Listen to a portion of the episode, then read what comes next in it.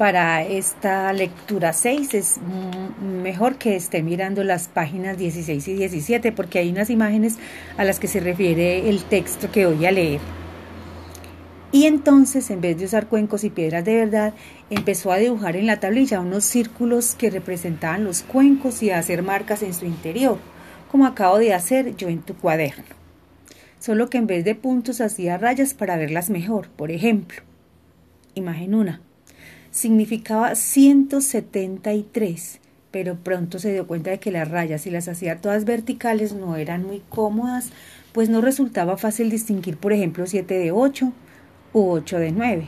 Entonces empezó a diversificar cambiando la disposición de las rayas. Imagen 2. A medida que iba familiarizándose con los nuevos números, los escribía cada vez más deprisa, sin levantar el lápiz del papel, perdón, el punzón de la tablilla, y empezaron a salirle así. Imagen 3. Poco a poco fue redondeando sus siluetas, las siluetas de los números con trazos cada vez más fluidos hasta que acabaron teniendo este aspecto. Imagen 4. Pronto comprendió que no hacía falta poner los círculos que representaban los cuencos ahora que los números eran compactos y no podían confundirse con las rayas de uno, con las del otro, de las de al lado.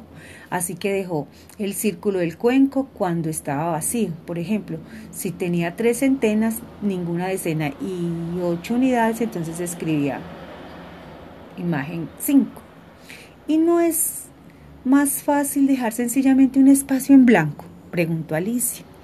No, porque el espacio en blanco solo se ve si tiene un número a cada lado.